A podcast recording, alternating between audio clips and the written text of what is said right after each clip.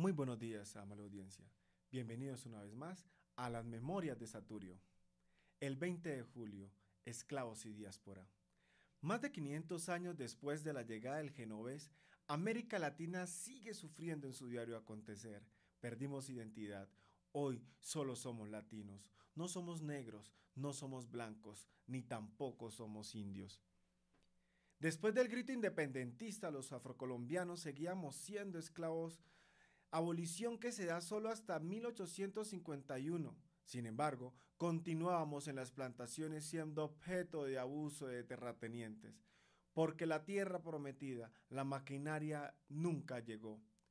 A raíz del uso, explotación y enriquecimiento forzado de las riquezas materiales y humanas, desde los inicios de la colonia, esas condiciones históricas repercuten en la actualidad y se ven los resultados de tal situación histórica, pues los reinos a los cuales pertenecía el continente americano, España y Portugal, usaron mano de obra barata convirtiendo personas en objeto de comercio por un largo periodo y únicamente después de las independencias los objetos de comercio y de trata obtuvieron a través de la lucha la consecución del estatus de sujeto de derechos. Pero ese fenómeno jurídico único de pasar de ser una cosa a un sujeto se realizó y se desarrolló a nuestro juicio sin ningún régimen de transición jurídico serio a favor de las personas esclavizadas.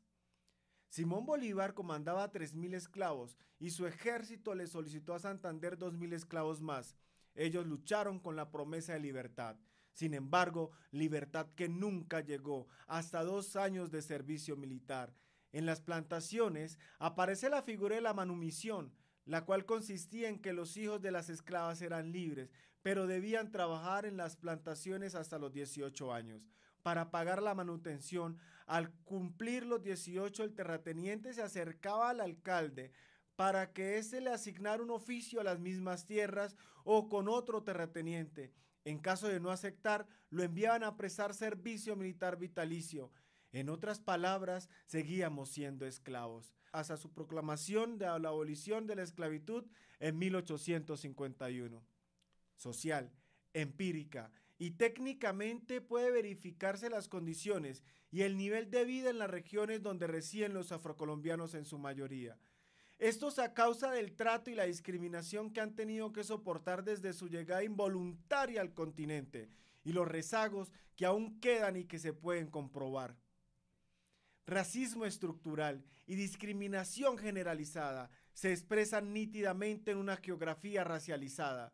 Solo así es posible explicar los preocupantes resultados del estudio de los municipios colombianos hacia los objetivos del desarrollo del milenio, de la DNP en el 2006, el cual mostró que la región pacífica y caribe poseen las peores condiciones de vida del país está 15 puntos por debajo del promedio nacional entre 1997 y 2003. Fue la perdedora neta del país con una tasa de crecimiento de condición de vida de menos el 4.7%.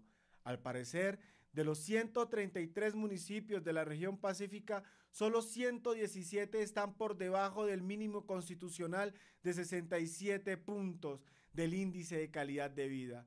Y de esa época vinimos luchando en desigualdad económica, educativa, pero nunca perdimos nuestra cultura, nuestra tradición, nuestra esencia negra. De ahí surge más de un movimiento, una pasión que brota desde lo más profundo de nuestro ADN y es lo que hoy conocemos como la diáspora africana.